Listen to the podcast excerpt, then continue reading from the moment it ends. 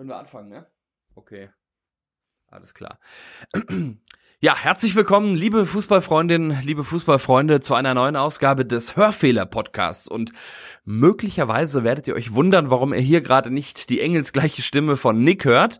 Das hat einen Grund, dazu später mehr. Mein Name ist Jonas Schulte und ich bin Teil des großartigen Zeitspiel-Magazins. Wir gehen jetzt demnächst mit unserer neuen Ausgabe an den Start, inzwischen schon die Ausgabe 21.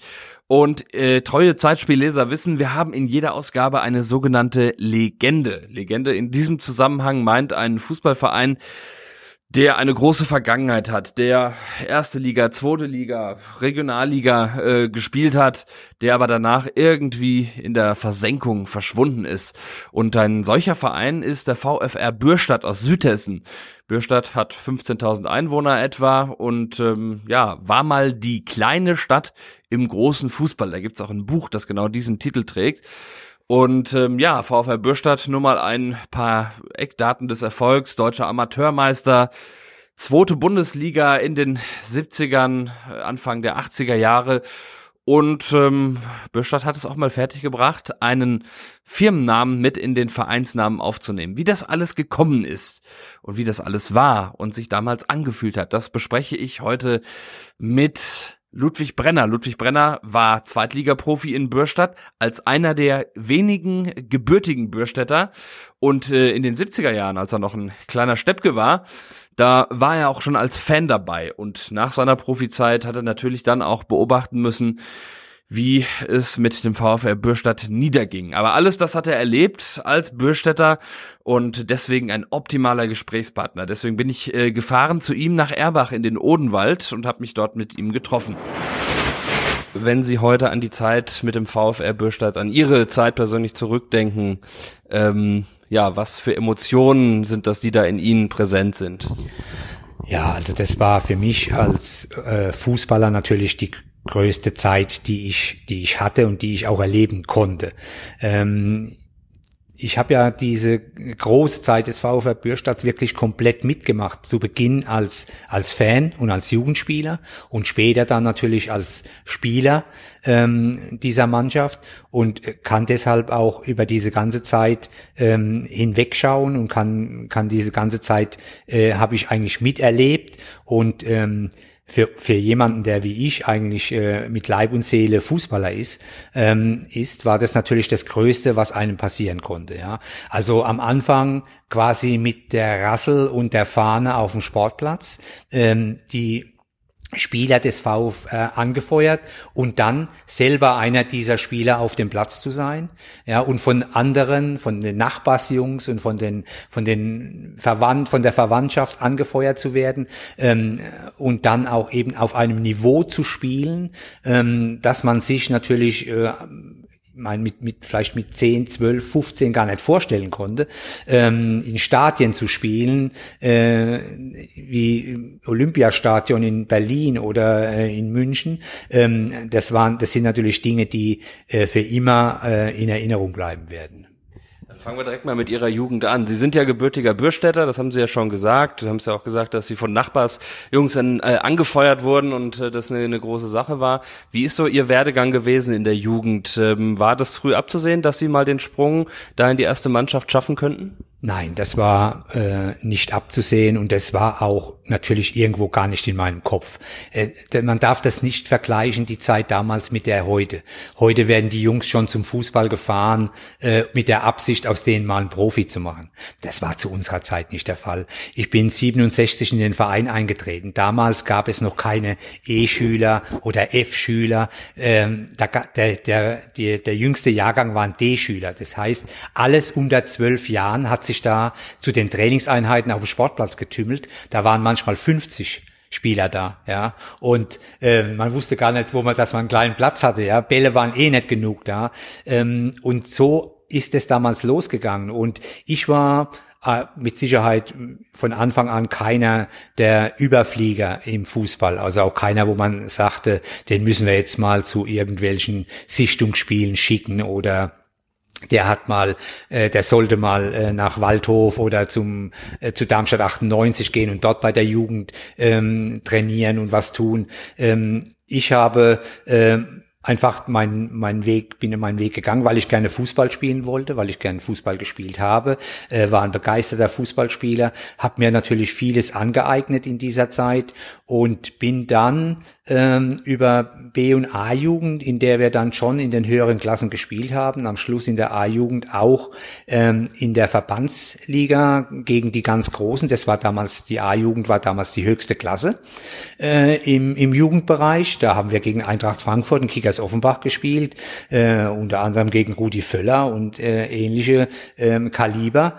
Ähm, und in diesen Jahren habe praktisch meine Entwicklung als Fußballer ähm, so einen Sprung gemacht, dass ich dann, als ich aus der Jugend rauskam, sofort äh, in den Kader der ersten Mannschaft äh, beim VfB Bürstadt aufgenommen wurde. Wie muss ich mir das vorstellen? Ist man dann auf Sie zugekommen und hat gesagt, so, wir haben, wir haben das jetzt mal geguckt, äh, wie du gespielt hast und wir sind der Meinung, du kannst den Sprung packen, kommst du mal zum Training dazu? Oder äh, wie erfährt man dann davon, dass man da in den erlauchten Kreis berufen wird? Ja, ähm, gut, ich war natürlich äh, dann auch schon in dieser Zeit in der A-Jugend äh, ein Leistungsträger der Mannschaft und auch natürlich ähm, ist mein Spiel auch in der A-Jugend schon aufgefallen. Und der damalige Trainer ähm, Fritz Fuchs, äh, der neu auch zum VfR Bürstadt gekommen war, der VfR war gerade mal wieder aus der äh, zweiten Liga abgestiegen äh, in die Oberliga und man hat dann äh, einfach, um den Kader auch entsprechend groß zu haben, äh, die Talente, die gut, die mh, großen Talente, sage ich jetzt mal, aus der Jugend, hat man einfach mit in den Kader genommen.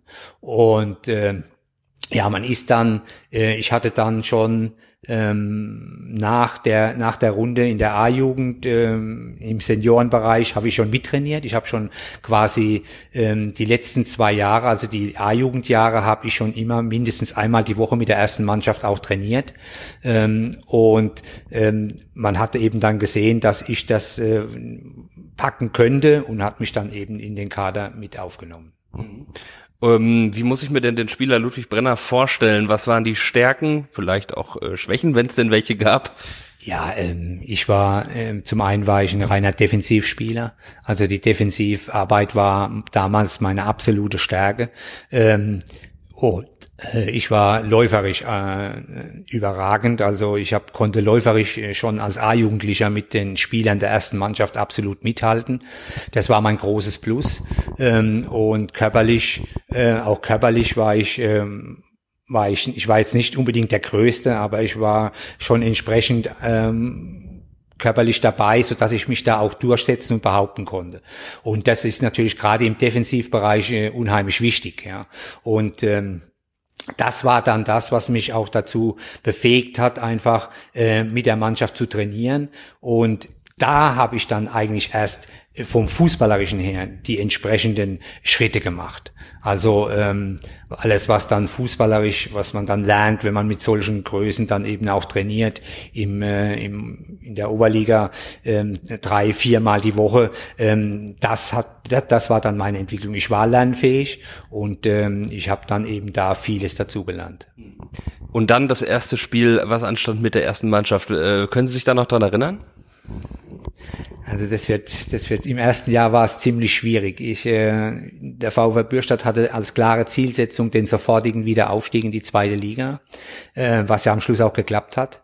Ähm, und äh, wir Jungen, wir, wir sind ab und zu auf der Bank gesessen, wir kamen äh, manchmal zu Kurzeinsätzen, ähm, aber ich kann mich eigentlich äh, hauptsächlich in der Zeit an Spiele, an Vorbereitungsspiele erinnern, an denen ich immer mit Einsätze gekriegt habe äh, und an ähm, an Spiele in der sogenannten Fohlenrunde. Ähm, das war damals, das war damals so ein bisschen auch unser, unser Glück. Ich weiß gar nicht, ob es das heute noch gibt, aber damals hatte man, hat man im äh, Profibereich und äh, im, auch im, im höheren Amateurbereich, also die Top-Teams, die durften eine sogenannte Fohlenmannschaft stellen. Das waren also junge Nachwuchsspieler, ich glaube, heute würde man sagen wahrscheinlich U21 oder U23, ja. Ähm, und die haben untereinander eine Meisterschaft ausgespielt, so dass ich also auch in äh, Spiele gemacht haben gegen Freiburg, gegen 1. FC Nürnberg, gegen Wormatia Worms und da sind dann teilweise auch schon die richtigen äh, Profis aufgelaufen, nämlich dann, wenn sie in der Rekonvaleszenz, also nach Verletzungen, wieder herangeführt werden mussten. Weil wir hatten, damals gab es ja das ist nicht das System wie heute, sondern ähm, wenn überhaupt, dann gab es eine zweite Mannschaft, die hat irgendwo im Amateurbereich gespielt, äh, oft noch am Anfang außer Konkurrenz. Äh, und wenn man dann eben diese Spieler wieder heranführen wollte, dann war dieses, diese Fohlenrunde war enorm wichtig. Und diese Fohlenrunde hat uns jungen Spielern, die wir hinten dran standen, die also jetzt nicht ähm, zu den immer zu den zum Kader der ersten Mannschaft gezählt haben, wenn es sonntags zu den Spielen ging, war das natürlich eminent wichtig, ja, weil wir da Spielpraxis bekommen haben, weil wir da auch uns messen konnten äh, auf ähm, auf Wettkampfebene eben mit richtig guten ehemaligen Zweitligaspielern oder sogar Bundesligaspielern. Mhm. Ja. Ist es denn vielleicht so das erste Spiel in der Startelf, wo Sie sich vielleicht noch daran erinnern können? Oh, das erste Spiel in der Startelf ähm, war in der zweiten Liga schon, wo ich mich erinnern kann. Ähm, das war in der zweiten Liga. Ähm, das ist so das erste Spiel, was mir so in Erinnerung bleibt. Vielleicht auch, weil es ein Heimspiel war, äh, war damals gegen Fürth in der zweiten Liga. Das war noch die zweigeteilte zweite Liga. Ähm, äh, wir hatten ein Heimspiel und damals war das noch nicht Kräuter Fürth wie heute, sondern es war die Spielvereinigung Fürth. Und wir haben gegen die Spielvereinigung Fürth gespielt. Äh, und ähm, ja, das war an dieses Spiel erinnere ich mich einfach, ja, als es war mit Sicherheit nicht mein erstes Spiel, aber da vorher waren es wahrscheinlich auch nur Kurzeinsätze oder ich bin reingekommen. Äh, und äh, das war das, das erste Spiel und das ich auch über 90 Minuten dann gespielt habe. Ja, wie äh, können Sie sich denn dann daran erinnern, was waren da für Reaktionen? Ist man dann nachher auch aus dem Umfeld zugekommen, super gemacht? Oder wie war, wie ist das Spiel überhaupt gelaufen und wie war die Stimmung?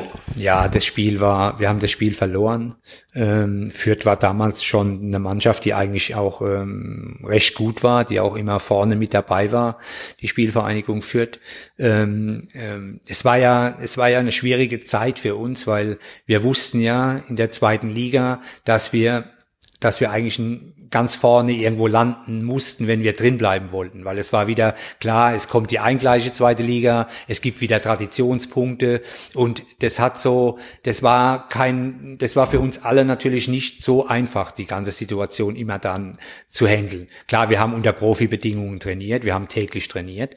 Ähm, wir wollten auch, wir wollten auch mit aller Macht das schaffen, weil natürlich jeder von uns auch äh, bestrebt war, Profi zu bleiben, weiterhin im, im bezahlten Fußball weiter äh, arbeiten zu können. Aber wir wussten, trotzdem im Hinterkopf immer, dass es natürlich verdammt schwer werden würde, weil, ähm, wie gesagt, wir hätten unter die ersten, glaube ich, unter die ersten vier oder fünf gemusst, dann hätten wir es vielleicht schaffen können. Am Schluss waren wir nicht auf dem Abstiegsplatz, aber es hat einfach von den Traditionspunkten her nicht gereicht und wir wurden einfach ausgegliedert. Ja. Mhm. Und ähm, das, das hat eben während dieser ganzen zwei Jahre, die wir da in dieser zweiten Liga gespielt haben, hat es halt mitgeschwungen. Ja. Ja. Aber ähm, was Sie jetzt gesagt haben, äh, Sie sind äh, Bürstädter und haben quasi als Bürstädter für den eigenen Verein aus der eigenen Stadt, den Sie als Fan zugejubelt haben, haben dann plötzlich aber in der zweiten Liga quasi ein Spiel, das erste Spiel über 90 Minuten gemacht. Ähm, diese, diese Reaktionen darauf, ähm, wie hat das Umfeld ähm, und wie, also das Umfeld in Bürstadt, wie haben Sie das da wahrgenommen? Ja, eigentlich, da kann ich eigentlich gar nicht sagen, dass das jetzt extrem anders war. Ich meine, man, man war, es war klar, ich bin Spieler beim VfB Bürstadt und ich bin da bei der ersten Mannschaft. Ich habe äh, in der Verwandtschaft viele Leute gehabt, die immer schon äh, auch zum VfR raus sind. Ähm, die, die, mit denen ich äh, früher auch zu Auswärtsspielen gefahren bin. Also wenn ich überhaupt eine Chance hatte, dann war es natürlich die, zu Auswärtsspielen zu fahren, wenn mich jemand mitgenommen hat. Ja, wenn, und das waren dann auch oftmals äh, nähere Bekannte oder Verwandte. Und natürlich waren die auch irgendwo stolz, dass es jetzt einer aus Bürstadt wieder mal geschafft hatte, ähm, äh, die erste Mannschaft zu kommen und dort auch zu spielen. Ähm, aber es war jetzt kein Hype um mich. Also so das, wie man das heute vielleicht ja. sich vorstellen würde, ja. ja. Ähm, das würde mich aber insgesamt zu der Frage äh, stellen, ähm, wie war man als Spieler so in der Stadt äh, Bürstadt äh, gelitten? Wurde man auf der Straße erkannt und dass man äh, dann irgendwie mal Lob oder mal Tadel bekommen hat, je nachdem wie das Spiel am äh, Sonntag vorher gelaufen ist? Ähm, wie war so diese, diese Mannschaft äh, und dieser Verein in der Stadt Bürstadt? Ähm, äh, gelitten? War das äh, Starkult gab es da jetzt nicht, oder? Nein, ein Starkult in dem Sinn, wie das vielleicht heute der Fall wäre, gab es nicht. Also es haben ja sehr viele ähm, der Spieler aus der Mannschaft gar nicht in Bürstadt gewohnt, ja, sondern die haben in Frankfurt, in Kaiserslautern, in was weiß ich wo überall gewohnt und ähm, die Spieler, die in Bürstadt waren, die kannte man natürlich schon und wir wurden auch angesprochen. Ja, also wenn ich morgens zum Bäcker bin vom Spiel samstags, dann hat man schon gefragt, ne, und heute Mittag gewinnt ihr oder wie sieht's aus, ja, wie stehen die Chancen,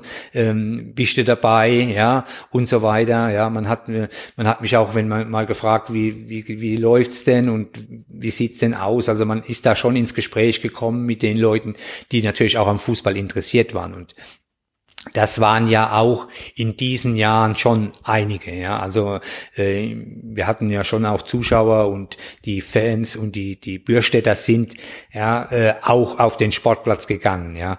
Ähm, und die die kannten natürlich auch ihre ihre Leute, ja. Und ähm, klar wurde man dann angesprochen, aber es man kann sich das ich will heute ich würde gestern heute gern mal sehen, wie das heute wäre.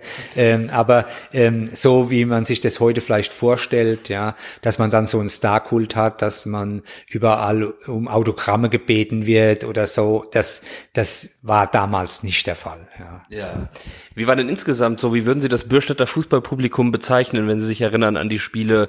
Äh, war das eine, eine, gute Unterstützung? War der, der Laden immer voll bei jedem Spiel oder ähm, war es eher ein bisschen sachlicher und zurückhaltender? Ja, es ist das Bürstädter Publikum. Ähm, ich war so immer so ein bisschen zwiegespalten. Also wenn in den in den Zeiten, in denen es richtig gut lief, ja, in denen da waren auch immer viele da, ja.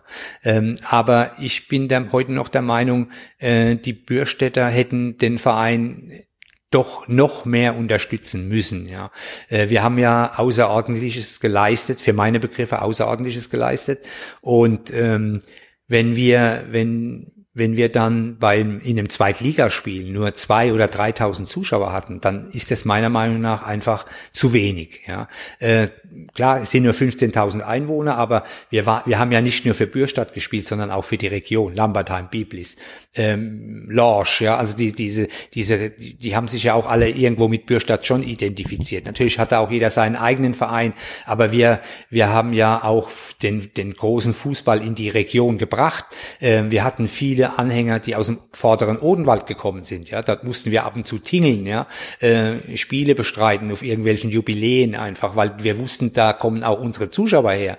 Und die hätten ja sonst, wenn Bürstadt keinen Zweitliga-Fußball geboten hätte, hätten die ja, äh, die nächste Station war dann entweder Darmstadt oder Ludwigshafen, dort hat der Waldhof gespielt.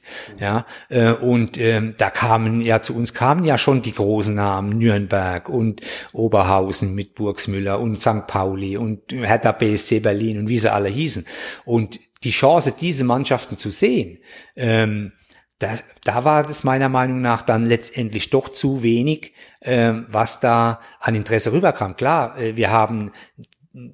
oft die Spiele auch verloren. Ja, äh, wir waren ja jetzt nicht ein, ein Top, ein Top-Team. Wir haben immer unser versucht, unser Bestes zu geben, aber gegen die großen Mannschaften war das natürlich auch schwierig. Mhm. Und ich, da bin ich immer ein bisschen hin und her gerissen. Ähm, äh, wenn, wenn große Ereignisse waren, war das Stadion voll, da waren die Bürstädter auch da.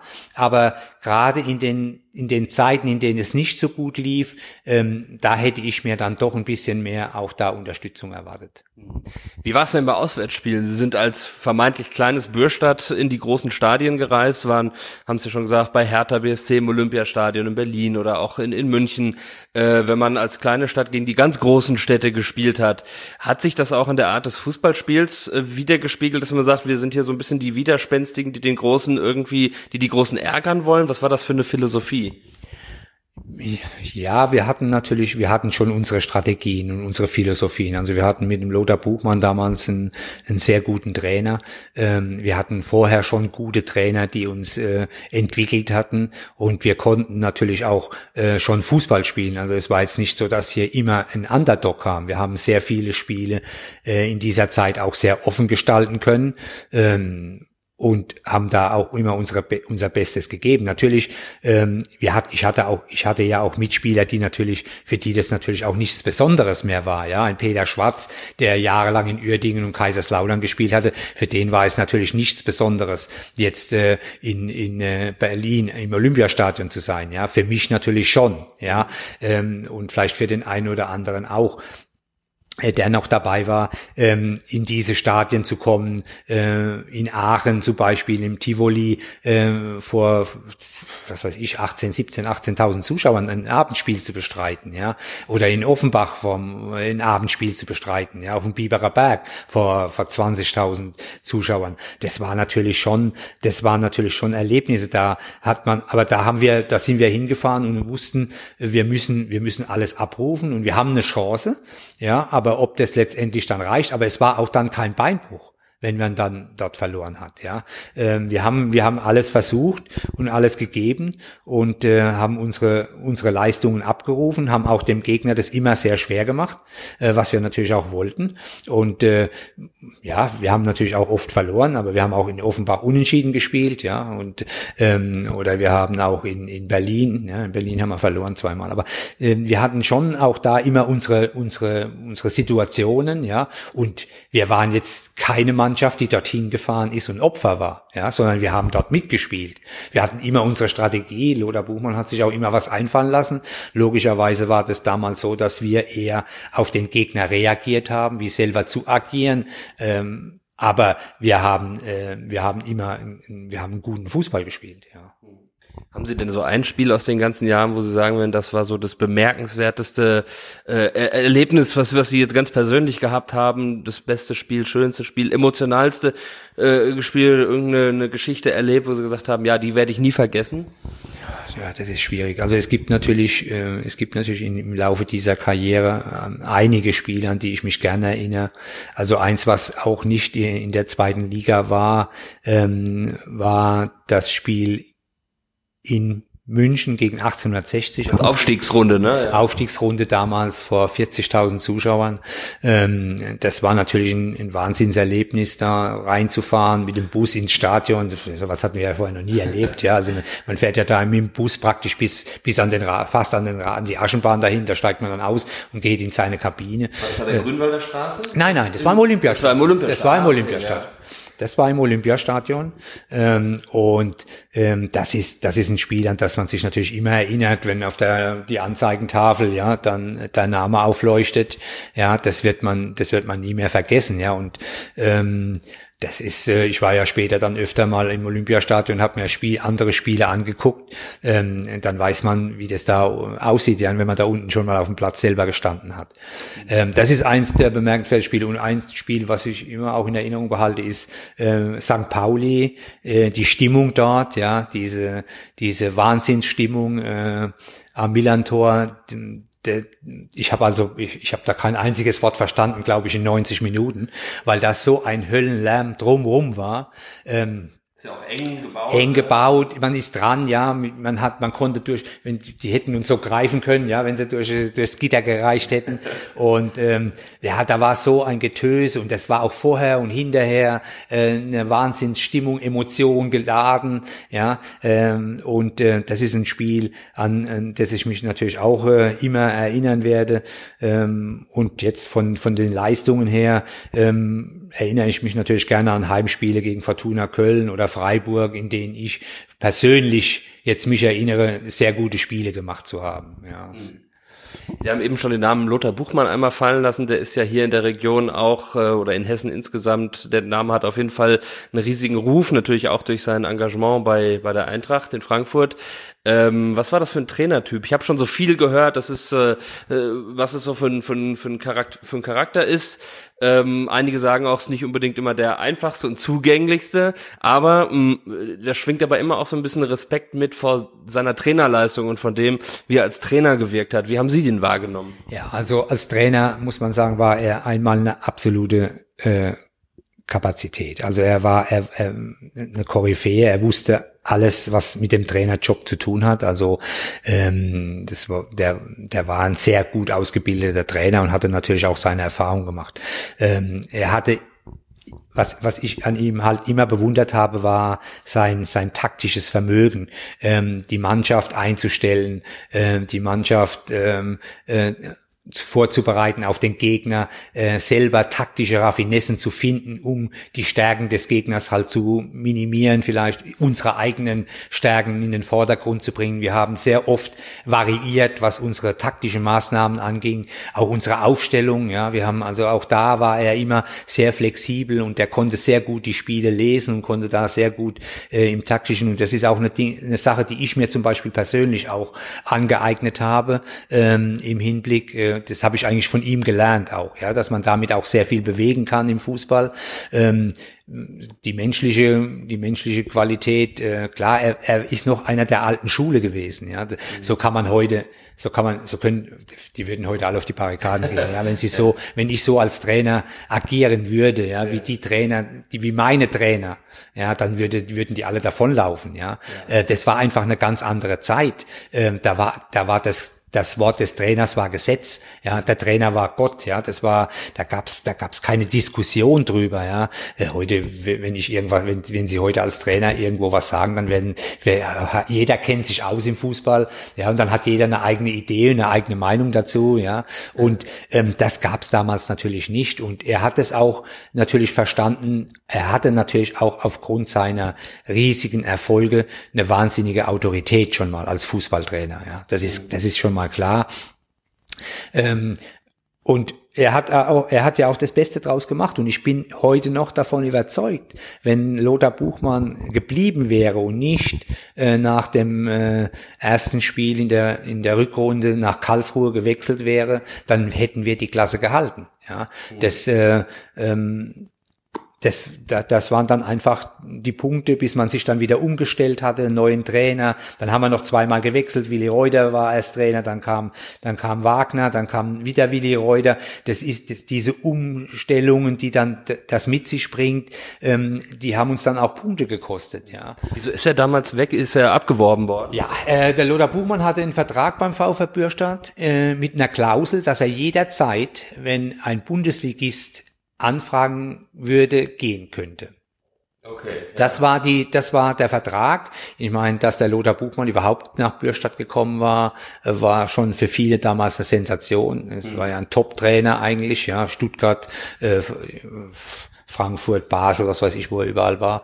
Und ähm, aber er hatte, er hatte sich einfach diese Klausel ausgebeten, weil er wollte unbedingt wieder in, in die Bundesliga. Mhm. KSC hat damals gegen den Abstieg gespielt und ähm, die haben ihn dann abgeworben, die wollten ihn dann unbedingt haben. Wir hatten noch das erste Spiel nach der Winterpause, war gegen den ersten FC Nürnberg. Dort ähm, haben wir knapp verloren, 2-1. Äh, danach ist nochmal ein Wintereinbruch gekommen, ein langer, und in der Phase dann kam die Entscheidung ähm, äh, zu gehen. Und ähm, ja, ich denke, das war mit Sicherheit ein ausschlaggebender Punkt dafür, dass wir dann letztendlich die Klasse nicht gehalten haben, weil zu dem Zeitpunkt, als wir gegen Nürnberg gespielt haben, haben wir noch vor Nürnberg gestanden. Nürnberg hat uns dann durch den Sieg überholt. Nürnberg ist dann Meister geworden und aufgestiegen und wir sind abgestiegen. Das war quasi so ein Wendepunkt. In der ja, Saison. das war ein Wendepunkt. Wir haben dann natürlich auch noch, wir haben dann unter Willi Reuter haben wir auch noch mal äh, sehr gute Spiele gemacht. Da hatten wir uns dann wieder gefangen zum Ende raus, aber das hat einfach nicht mehr gereicht, ähm, weil wir zwischendrin in dieser Phase mit den Wechseln auch mit einem Trainer Wagner ja, ich will ja nichts Negatives sagen, aber der uns nie, mit Sicherheit nicht gut getan hat, ähm, äh, Punkte gelassen haben, äh, die wir dann einfach auch hinten raus nicht mehr aufholen konnten. Mhm. Und das war letztendlich dann der Abstieg. Ja. ja. Wenn Sie sagen, so einen, jemanden wie Lothar Buchmann überhaupt zu bekommen, wie war das eigentlich möglich, dass in einer Stadt wie Bürstadt äh, auf so einem Niveau über ja doch einige Jahre letztendlich äh, so ein hochklassiger Fußball geboten äh, werden konnte? Wie war das auch so von den finanziellen Strukturen her bestellt? Ja, also der, der VfB Bürstadt äh, hatte natürlich seine Sponsoren. Also da muss man sagen, hat die Stadt auch sehr viel gemacht. Also die Geschäftsleute, viele Geschäftsleute, ähm, auch äh, äh die ganze Industrie hat eigentlich den Verein unterstützt, ja. Ähm, da, da gab es schon, da gab es schon Gelder. Dann gab es natürlich sogenannte Hauptsponsoren. Ja, wir hatten natürlich immer einen Trikotsponsor, der uns äh, unterstützt hat und äh, es gab den den Robert Kölsch, der natürlich sehr viel investiert hat in die Mannschaft, der der Geld eben da gegeben hat für den für die für den Verein. Ähm, und man hat natürlich auch ähm, versucht, ähm, das entsprechend ähm, zu handeln. Ja, man hat also, man war natürlich nie in der Lage, jetzt irgendwie große Spieler zu verpflichten. Also der Loder, ich sag mal, der Loder Buchmann war vielleicht das teuerste, was der Verein sich jemals geleistet hat. Ähm, natürlich hat man Spieler verpflichtet, aber das waren dann oft Spieler, die schon so ein bisschen auf dem sinkenden ähm, Niveau waren, ja, ja, über dem Zenit waren, wo die man dann eben aus der Bundesliga oder aus der zweiten Liga abwerben konnte äh, zum Preis, der letztendlich bezahlbar war, ja, der aber eigentlich nicht konkurrenzfähig war. Ähm, und man hat dann auch man hat dann auch eben äh, Spieler wieder verkaufen müssen, die man, die dann groß rausgekommen waren, wie ein Otto Jadan zum, Otto Jadan zum Beispiel, ja, der, der dann auch nach Nürnberg verkauft wurde für eine entsprechende Ablöse, ja, oder ein Stars, der nach USA verkauft wurde für eine entsprechende Ablöse, für eine entsprechende Summe. Ähm, und damit hat man sich dann eben ähm, immer so ein bisschen auch über Wasser gehalten, weil die Zuschauereinnahmen äh, waren eigentlich äh, enttäuschend, weil mit den Zuschauereinnahmen, die kalkulierten Zuschauereinnahmen sind nie erreicht worden. Ja, äh, und von daher mussten natürlich immer wieder Löcher gestopft werden. Ähm, und da, dadurch konnte man sich natürlich auch jetzt keine äh, elitären Fußballer leisten, ja, die irgendwo jetzt äh, ja, man hat dann junge Spieler geholt, man hat Spieler wie den, wie den Saroka, der ja nach uns dann auch erst Karriere gemacht hat, ja, der beim VfB Bürstadt rausgekommen ist und dann in Eintracht Frankfurt Karriere gemacht hat. Oder man hat Spieler auch aus Jugoslawien geholt, Jurat Schwasic zum Beispiel, der immer noch als Trainer aktiv ist. Oder äh, wie hieß der, ja, da gab es dann auch den einen oder anderen, ähm, die dann natürlich noch in, in einem Rahmen waren. Ähm, man hat leider für meine Begriffe so ein bisschen die Chance versäumt, über all diese Jahre hinweg die jungen Talente, die auch in Bürstadt und Umgebung waren, zu fördern und aufzubauen. Aber das war damals einfach nicht die Zeit, ja. Das würde man, würde man heute wahrscheinlich anders machen, ja. Äh, Robert Kölsch ist ja heute noch einer der prägenden äh, Namen aus der Vereinsgeschichte, nicht zuletzt, weil ja auch das Stadion dann nach ihm benannt wurde irgendwann. Was war das für ein Typ, der ja eigentlich wie kein zweiter für ja die, die sag mal, die auch die finanzielle Versorgung des Vereins äh, mitgesorgt hat? Ja, das ist schwer, das ist schwer einzuschätzen. Also äh, das war, der Robert war ja, Robert Kölsch war kein Fußballer. Ja, das muss man sich äh, so vorstellen. Wir hatten andere Leute wie den Heinz Hiltel, der jahrelang das, die Geschicke des Vereins geführt hat, der selber ja in, beim VfR zehn Jahre oder noch länger gekickt hat, ja, in, in den 60ern, 50ern, 60ern.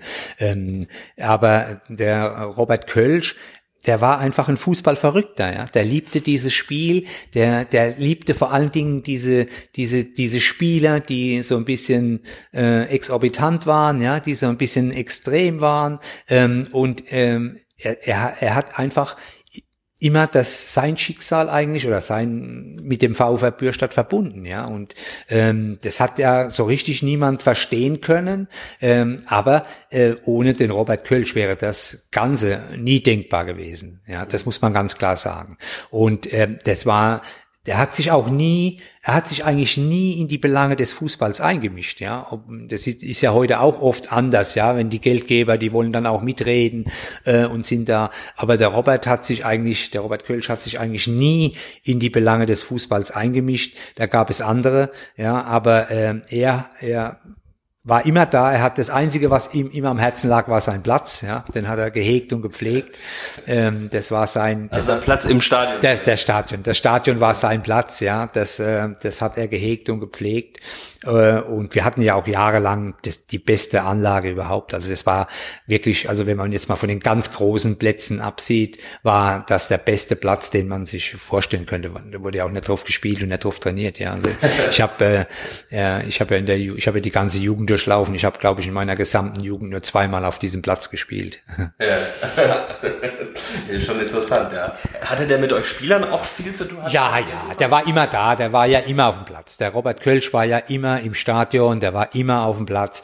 Ähm, der hat uns, äh, wir haben immer mit ihm auch sprechen können, ja, immer Hallo und war da und hat geguckt und hat beim Training zugeschaut und äh, hat gefragt und hat, er war ja auch dadurch, dass er ja das Sportgeschäft in Bürstadt hatte, war er natürlich auch für unsere Ausrüstung zuständig.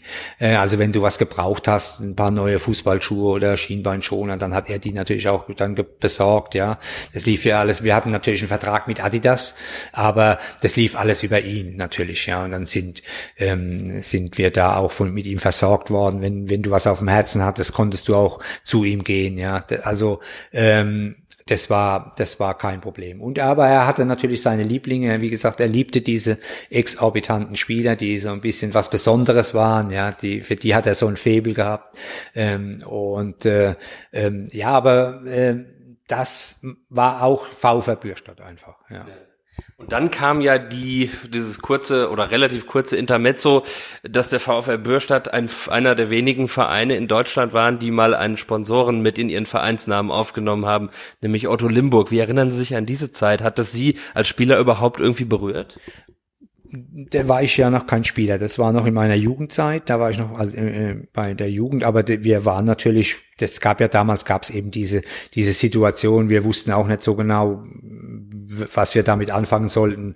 Ähm, da war eben Jägermeister Braunschweig, Gio Waldhof und Oli Bürstadt, ja. Und äh, ich, ich kenne die Familie Otto Limburg persönlich, ja, weil die ist, wo, wohnen gerade 100 Meter oder die Fabrik ist auch gerade 100 Meter von meinem Elternhaus entfernt. Äh, ich habe dort selber in den Ferien ab und zu gejobbt, ja. Und dort haben auch, ähm, ich, damals schon war das, war ich begeistert, weil damals haben auch äh, einige Fußballer dort gearbeitet, ja. Ähm, also man konnte die dort manchmal dann auch sehen. Einige waren nie da, glaube ich, die hatten immer nur eine Stechkarte dort, aber die, äh, war, er war halt der Sponsor dann, ja, und den Namen da rein und äh, das war aber auch ein einprägsamer Name. Ich kann mich erinnern, dass ich Jahre später, ähm, wenn ich im Skiurlaub war oder sonst irgendwo und ich gefragt wurde, wo, wo kommst du denn her? Und ich habe gesagt Bürstadt. Da hat jeder gesagt Oli Bürstadt. Also VfR Bürstadt hätte sich wahrscheinlich niemand erinnert, ja. Aber Oli Bürstadt, das war schon was einprägsames, ja. Und da hat sich, da haben sich die Leute halt auch dran erinnert, ja. Und das waren ja aber nur auch ein paar Jahre, wo das dann so ging, ja. Mittlerweile ist die Firma auch pleite, ja. Ähm, gibt's nicht mehr. Ähm, ich habe gehört, dass es um die, um die Liegenschaften immer mal wieder auch Streit gab. Was passiert damit? Ähm, ja. Das wird ein bisschen verkommen gelassen. Ja, das war teilweise war das natürlich äh, auch schwierig, weil die Erde da sehr stark dekontaminiert war. Mittlerweile stehen da aber Wohnungen drauf. Das ist alles bereinigt.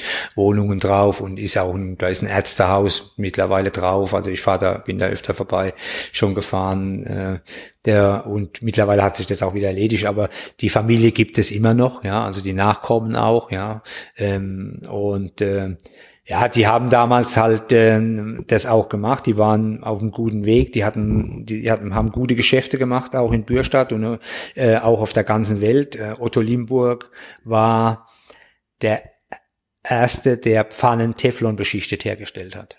Ah, okay. So wie es heute eigentlich normal ist. Ja, und das war damals halt der große Boom. Ja, der hat also schon immer so Töpfe, Pfannen und so weiter, ähm, Aluminium und so weiter gemacht. Und der hat damals diese Teflon-Beschichtung gemacht und ähm, der hat seine Produkte in die praktisch in die ganze Welt verkauft, bis das mal irgendwann dieses Patent dann ausgelaufen war und dann jeder das machen konnte. Und dann war natürlich auch da der große Boom vorbei. Ja, ja gut, klar. Das ist dann. Äh, wie war das denn aber für Sie? Ähm, da waren also Geldgeber. War man als Zweitligaspieler äh, damals finanziell auch schon, sage ich mal, so privilegiert, wie man heute das als Zweitligaspieler kennt? Äh, letztendlich mündet die Frage darin, was hat man damals verdient? Ja, also das kann man mit heute nicht mehr vergleichen. Ich meine, dass die Gehälter nach dem Bossmann-Urteil ja sowieso explodiert sind, ist klar. Aber das war auch vorher schon. Ähm, jetzt äh, kam noch bei uns beim VfR Bürstadt natürlich noch dazu, dass wir natürlich ein kleiner Verein waren, der immer gucken musste, äh, der versucht hat natürlich auch die Gehälter in einem Rahmen zu halten, die äh, für den Verein insgesamt akzeptabel waren, für den Wirtschaftsplan akzeptabel waren. Bei mir kam noch dazu, dass ich als Einheimiger, Einheimischer natürlich ähm, noch dazu nicht die großen Summen verdienen konnte. Ja, also ein Spieler, der natürlich geholt wurde, ähm, der hat natürlich auch andere äh, Summen verdienen können als ich, ja, in Bürstadt, das ist klar. Aber man konnte damals von einem äh, Zweitligagehalt konnte man ganz gut leben. Ja, äh, aber es war, wäre nicht möglich gewesen, sich da für die Zukunft was aufzubauen. Ja. ja. Von was für einer Dimension reden wir da jetzt im, im, im Gehaltsbereich? Weil ich meine, es ist ja heute immer eine große Frage. Äh, da, was ich ja sagen, die, es ist explodiert. Ähm, ich meine, auch wenn man jetzt über Summen reden, damals war die Kaufkraft noch eine andere, aber ähm, war das schon, lag das über einem durchschnittlichen Gehalt? Ja, es lag schon über dem durchschnittlichen Gehalt. Also ich sag mal, jetzt wenn ich jetzt eine Summe sage, so zwischen äh, zwischen 70 und 100.000 D-Mark im Jahr konnte man mhm. verdienen. Ähm, das war damals schon viel Geld. Also ich, ich denke mal, wenn einer, meine Freunde, die haben bei, bei Daimler-Benz gearbeitet oder ja, im Atomkraftwerk oder in, bei Böhringer, ähm, die haben das nicht verdient im Jahr. Ja, mhm. ähm, aber ähm, ja, äh, das war trotzdem, es war ausreichend, um davon leben zu können. Ähm, aber die meisten von uns, es waren ja auch die Hälfte ungefähr, waren Vollprofis, die haben also nur von dem Geld gelebt. Mhm. Äh, und die andere Hälfte, ähm, die hatte ihre, ihre ganz normalen Jobs beibehalten. Ja, also ein Rohatsch war weiterhin Bankkaufmann in Worms, ein Hub war weiterhin bei der BASF als Elektriker angestellt, ein Franz Ludwig hat weiterhin äh, in, in, bei der Stadt, bei, beim Kreisbergstraße gearbeitet. Mhm. Ein, ja, also da, da sind bei vielen ist das ganz normal weitergegangen. Ich war, ich war Student, ähm, ich war natürlich Vollprofi, klar, ich war immer da, ich konnte auch vormittags trainieren. Die konnten zum Beispiel nicht vormittags trainieren. Also vormittags war immer nur die Hälfte der Mannschaft da, wenn mhm. wir trainiert haben, äh, weil der Rest einfach äh, arbeiten war. Mhm. Ja, und ähm, und die, die, die haben natürlich dann, ähm, das waren aber auch dann meistens Spieler, die natürlich schon äh, jahrelang irgendwo Profi waren und ja, und äh, natürlich ihr auf dem Niveau natürlich auch ihr Geld verdient hatten, ja. Ja. Wie haben Sie sich denn dann für die für die Zukunft gerüstet, wenn Sie gesagt, gut, Fußballkarriere ist immer endlich ähm, und äh, was haben Sie dann gemacht, um sich da für die Zeit danach zu rüsten? Ja gut, ich wollte ähm, ich habe ja Sport studiert, Sportwissenschaften studiert, nebenher sowieso. Klar, die, der Fußball war mir immer wichtiger. Ja, ich habe dementsprechend auch sehr lange studiert, weil ähm, man konnte teilweise, teilweise war es mir einfach nicht möglich, ähm, Seminare oder irgendwas zu besuchen, weil wir im Training waren oder weil wir Fußball gespielt haben. Ähm, und das war mir immer wichtiger, wie, wie, wie der Fußball war mir da immer wichtiger. Ähm, aber ich wusste ja, irgendwann werde ich mal dieses Studium beenden und dann muss man halt schauen, was man damit machen kann. Außerdem war mir auch schon damals klar, dass ich äh, Trainer werden wollte. Äh, dieses Spiel hat mich immer begeistert. Auch gerade diese Nuancen als Trainer hat, haben mich immer begeistert. Und mir war immer klar, dass ich auch dann äh, irgendwann später in das Trainergeschäft einsteigen würde. Ob ich davon dann mal leben könnte, das war, es ist ja auch immer so ein bisschen eine Glückssache, ja. ja. Also ähm, wohin kommt man, ähm, was erreicht man, wo, wo wird man gerade, wo wird man gerade gesehen. Ähm, das, aber da habe ich eigentlich mich auch nicht drauf äh, verlassen, sondern ich wollte, ähm, ich wollte schon mein Studium fertig machen und versuchen mit mit diesem Studium auch mir, mir eigentlich äh, eine Zukunft aufzubauen. Wie ist denn dann nach der Zeit in Bürstadt für Sie dann persönlich weitergegangen? Also Sie haben gesagt, Sie sind dann ja nach Erbach gewechselt, eine aufstrebende Mannschaft damals. Ja, ich bin nach Erbach gewechselt, habe dann zwei Jahre in Erbach in, in, äh, äh in der Oberliga Hessen gespielt. Ähm, ja, wir haben da, das war halt ein etwas anderes Niveau als Bürstadt, muss man schon sagen. Also da, da hat man halt wieder den Unterschied gemerkt. Bürstadt war immer, auch in den Zeiten in der Oberliga, immer professionell. Ja, also wir haben auch in, in den Zeiten, in denen wir dann in der Oberliga waren, eigentlich immer professionell gearbeitet. Drumherum, das Ganze drumherum war immer professionell. Ähm, ich will jetzt hier Erbach nichts absprechen, aber das war halt Amateurfußball. Ja, und ähm, es hat aber wahnsinnig viel Spaß gemacht, weil natürlich hier auch der Druck nicht so groß war wie in Bürstadt. In Bürstadt war immer Druck da. Also wir mussten immer, wir wollten ja immer aufsteigen oder wir mussten gegen, gegen den Abstieg spielen. Also in den ganzen Jahren, in denen ich dort war, hieß es immer entweder um den, wir wollen aufsteigen oder wir müssen versuchen, nicht abzusteigen. Und das war die ersten zwei Jahre, wo ich eigentlich relativ frei mal aufspielen konnte, ja, wo man keinen Druck verspürt hat. Das war hier in Erbach egal, ob man am Schluss Fünfter oder Neunter war, ja. Mhm. Äh, man wollte Fußball spielen, man hatte natürlich auch seine klaren, seine klaren Vorgaben, äh, man war ehrgeizig, man wollte Spiele gewinnen, äh, aber wie gesagt, dieser große Druck, der war dann, der war dann weg. Ja, und äh, das ging dann auch, ich bin ja dann nach zwei Jahren bin ich dann äh, nach Neckarau gewechselt, ähm, weil hier in Erbach ja ähm, es finanziell äh, zu Ende ging. Ja, Ottmar Schorb, der hier der Manager war und ähm, der hier für dafür gesorgt hat, dass das alles auch wirtschaftlich so lief, äh, der ist der ist auch weggegangen, der ist nach Bürstadt damals und ähm, dann lag das alles so ein bisschen im Argen und da habe ich mich dann entschieden, nach Neckarau zu wechseln. Äh, Neckarau, die haben mich angefragt. Der, der Kurt Eigel war dort Trainer. Der kannte mich noch von 1860 her. Da habe ich gegen ihn gespielt oder da haben wir gegeneinander gespielt. Äh, und äh, die waren gerade aufgestiegen in die Oberliga und der versuchte so ein bisschen äh, Spieler äh, zu rekrutieren, die ihnen da helfen sollten, da drin zu bleiben, die aus der näheren Umgebung waren. Das war für mich natürlich schon näher auch, ja, Neckarau von, von Bürstadt aus. Ja. Damals habe ich ja auch noch in Bürstadt gewohnt äh, und dort zu, dort zu spielen. Ja, und dann habe ich da noch zwei Jahre gespielt, äh, bevor ich dann äh, in den Trainerjob, Spielertrainerjob gewechselt bin. Ja. Das wäre auch noch eine Sache, die mich interessieren würde. Wie ist der Übergang dann gelaufen? Wie ist Ihre Trainerkarriere äh, dann angelaufen und welchen Verlauf hat der gen genommen? Ja, das, das war natürlich, ich habe da, mm, das habe ich ja vorhin schon mal angesprochen, das, da gehört auch immer so ein bisschen Glück dazu. Ja, Viele, äh, Jurat Vasic zum Beispiel ist direkt äh, in der als Oberliga-Trainer gestartet, ja, weil er einfach da in der Oberligamannschaft war. Die haben dann einen Trainer gesucht und dann wird man Oberliga-Trainer, ja. Ähm, in äh, in äh, Neckarau war das nicht möglich ähm, und ähm, ich habe dann ich hab ihn dann einfach dazu gekommen, weil weil ein Bekannter von mir mich gefragt hat, ob ich äh, nicht äh, den SV Bobstadt übernehmen wollte. Ich habe in Bobstadt damals gerade gebaut ja. äh, und ähm, die Bobstädter haben händeringend den Trainer gesucht ähm, und ja, ich, ich wollte ja in das Trainergeschäft einsteigen und ich hatte aber keine anderen Angebote. Und dann habe ich damals das, äh, den Bobstadt angenommen, äh, war auch froh, das hat auch Spaß gemacht, ja, ich bin auch im ersten Jahr gleich mit den Jungs Meister geworden und aufgestiegen. Und seit dieser Zeit bin ich eben Trainer, äh, immer mal wieder in einem anderen Verein und bei in einer anderen Klasse ähm, und da wechselt es, aber ja, diese Chance äh, vielleicht äh, ist als Trainer äh, mal nach oben, ganz nach oben zu schaffen. Also mein Ziel wäre eigentlich schon immer gewesen, mindestens mal so hoch zu trainieren, wie ich auch gespielt habe. Also ich hätte schon gern mal Oberliga trainiert. Mhm. Ja, die Chance ist leider nie gekommen. Ähm, Verbandsliga war das Beste, das Höchste, was ich trainiert habe. Ähm, aber ähm, das muss man einfach dann auch letztendlich so akzeptieren, weil das kann man auch nicht erzwingen. Gut, ich hätte vielleicht äh, den Weg über den Co-Trainer-Job gehen können. Ja, ich habe ja mein A, ich habe ja einen A-Schein, ich habe einen A-Schein gemacht und da wird man auch manchmal angefragt, dann als Co-Trainer.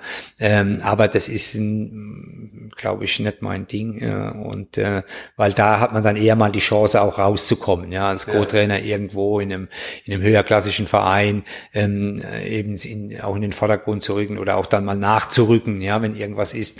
Das ist so eine Chance, ähm, aber die habe ich eigentlich auch nie nie gesucht. Und von daher bin ich eigentlich zufrieden mit dem, wie das jetzt die letzten Jahre so gelaufen ist. Ja, ist das schön. Und gerade sieht's ja für Ihre Mannschaft auch wieder gut aus, ne? Das ja, ja, es macht, es macht ja Spaß, ja. Ich bin, wie gesagt, ich bin ein Vollblutfußballer. Ich will mich mit Fußball beschäftigen, ja, mit Fußball auseinandersetzen. Ähm, man, man, man muss sich auch mit Menschen auseinandersetzen. Ähm, und das hat sich ja auch in den, den 30 Jahren, in denen ich jetzt Trainer bin, gewandelt, ja. Also vor 30 Jahren waren auch da die Spieler, die Jungs waren andere, das waren andere Jungs, als sie heute sind, ja. Ähm, von ihrem ganzen Freizeitgestaltung, von allem muss man ja ganz klar sagen, ja. Ähm, und damit mitzugehen, ja, das hält einem erstens mal auch ein bisschen jung, mhm. ja, und macht auch wirklich, macht auch wahnsinnig viel Spaß, ja. Also wenn man dann auch so ein bisschen was vermitteln kann, ähm, die Zeiten, wo die Jungs noch sich an, an meine, an meine großen Zeiten erinnern haben, die sind längst vorbei, ja. Also mhm. für die bin ich äh, heute Trainer, klar, die wissen, ich habe mal zweite Liga gespielt, aber da sagt keiner mehr, oh, war ich noch, da habe ich auf der Tribüne gestanden, als du da ohne, ja. als du da ohne gerade Kögel niedergemacht hast. Ja. Das ist die, die Zeiten, die Zeiten sind halt vorbei. Ja. ja. Aber es gab ja jahrelang auch immer wieder Spieler, die, die gesagt, die wirklich äh, Fans waren, ja, und die mich spielen haben sehen, ja, und äh, die auch das dann immer mal wieder auch äh, angesprochen haben, sowohl gegnerische Spieler als auch eigene Spieler. Ja. Ja. Sie gerade Kögel sagen, gibt es denn aus Ihrer Karriere irgendeinen Gegenspieler, in den Sie sich besonders erinnern, der Ihnen gut lag oder der Ihnen vielleicht auch gar nicht lag? Ja, also ähm, es gibt ja äh, schon Spieler, zum Beispiel äh, gegen Kögel habe ich eigentlich zwei sehr gute Spiele gemacht.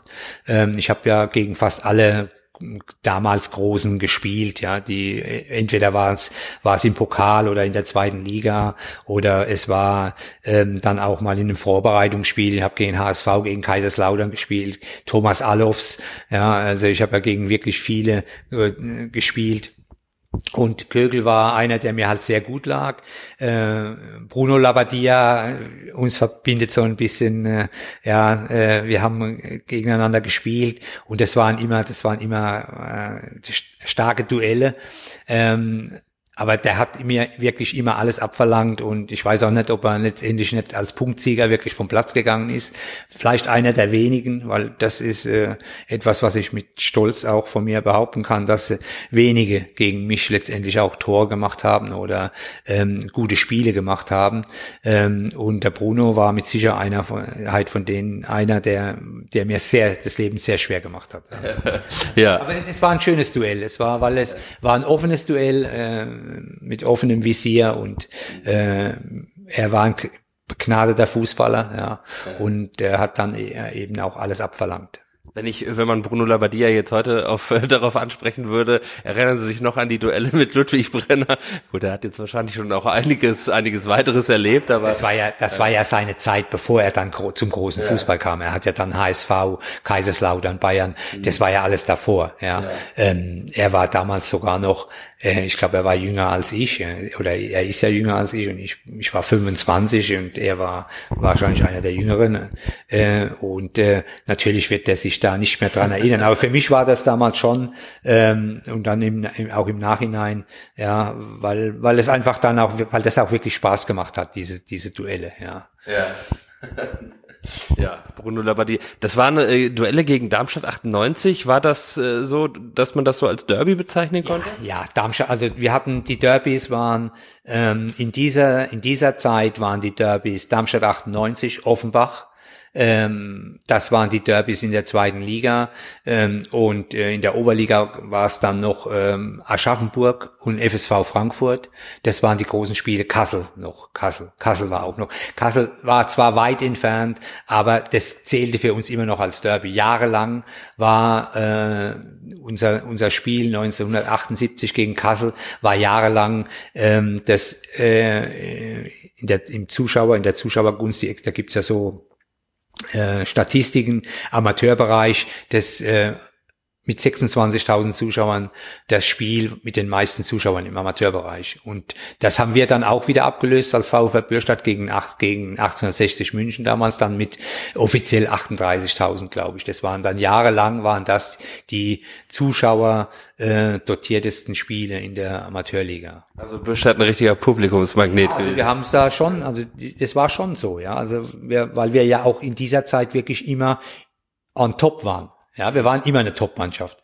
Äh, und äh, das, äh, das hat sich natürlich dann auch in diesen Bereichen dann niedergeschlagen. Ja, dann sind die großen Zeiten des VfB Bürstadt irgendwann zu Ende gegangen. Sie waren dann ja schon weg. Wie haben Sie VfB Bürstadt nach Ihrer äh, Zeit dann dort erlebt? Wie haben Sie das beobachtet?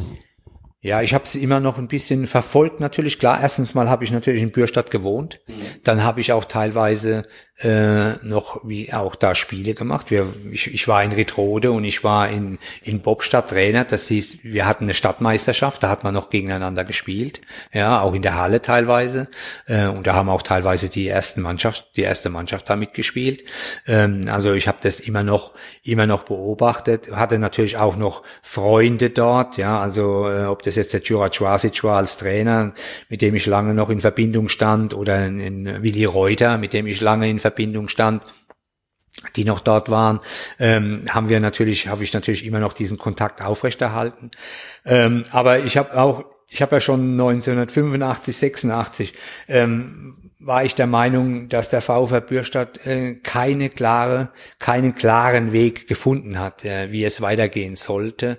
Ja, und deshalb war das für mich auch da dann zu sehen, dass das so ein bisschen rumgeeiere war. Man ist mal hochgekommen, man hat mal wieder, man hat mal wieder ein bisschen rangeschnuppert, ja, man wollte mal wieder in die Oberliga, man hätte mal wieder was tun können und dann ist man aber wieder abgestürzt und ist wieder ganz runter und musste wieder von Anfang, von äh, wieder von ganz vorne anfangen.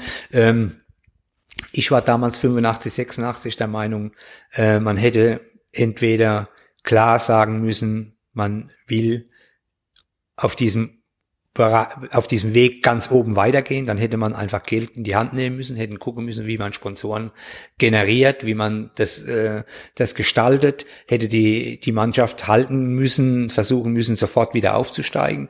Das war, ist ja ein paar Jahre vorher auch, hat ja auch funktioniert. Oder man hätte wirklich sagen müssen, wir gehen jetzt den Weg und versuchen mit unseren jungen Leuten ähm, was aufzubauen und versuchen vielleicht über diese jungen Leute mal wieder eine eine, Mannschaft zu finden oder eine Mannschaft äh, zu kriegen, die dann wirklich auch da oben mal anklopfen kann. Ja, mhm. ja, es gab wahnsinnig viele Talente in Bürstadt. Äh, in den ganzen großen Jahren sind ja nur drei Bürstädter in den Kader gekommen. Das war der Franz Ludwig, der Karl-Heinz Hum und ich, ähm, die eigentlich es geschafft haben, als Bürstädter dort zu spielen. Aber wir hatten ja schon, ich habe vorhin über meine A-Jugend gesprochen. In unserer A-Jugend, da waren schon Spieler aus Lorsch, aus Heppenheim, aus Worms.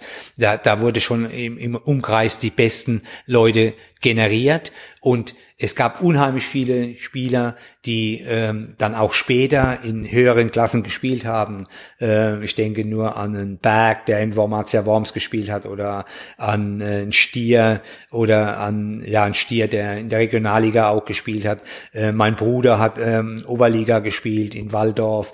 Ähm, also da gab es wirklich, es gab unheimlich, es gab Talente, aber die hat man beim VfR nie nie richtig an diese Mannschaft herangeführt, ja, oder versucht da zu halten und einzubauen und einzusetzen. Und das wäre, glaube ich, nochmal eine Chance gewesen, einfach mit diesen, äh, mit diesen Leuten äh, eine Mannschaft aufzubauen, zu formen. Natürlich hätte man mit der nicht gleich vorne mitspielen können, aber vielleicht hätte man die, die waren ja auch als Spieler in anderen Vereinen Top-Spieler, ähm, nochmal was machen können und das wären Einheimische gewesen da hätte man vielleicht auch die Zuschauer wieder begeistern können und das wäre natürlich auch eine Möglichkeit gewesen, da ähm, vom finanziellen her das vielleicht dann letztendlich zu stemmen. Ja. Wenn Sie sehen, wo der VfR heute äh, steht, tut Ihnen das so mal ein bisschen weh manchmal, wenn Sie so das, wenn Sie das so sehen oder ähm, oder wie beobachten Sie das generell heute?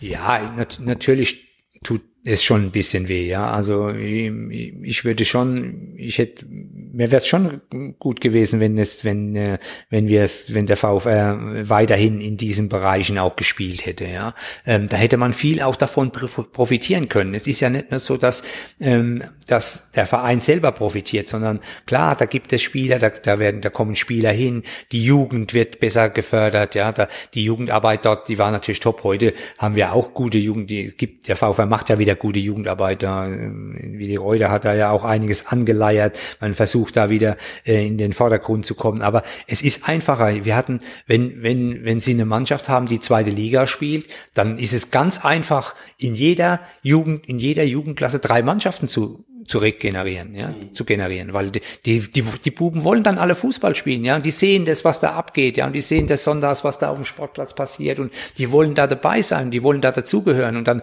haben sie es da auch einfacher, ja, und ähm, das wäre für die gesamte Region natürlich, und da fallen ja dann irgendwann die Spieler wieder ab, ja, die dann wieder äh, sehr gut geschult zu den anderen Vereinen kommen und dort weitermachen können.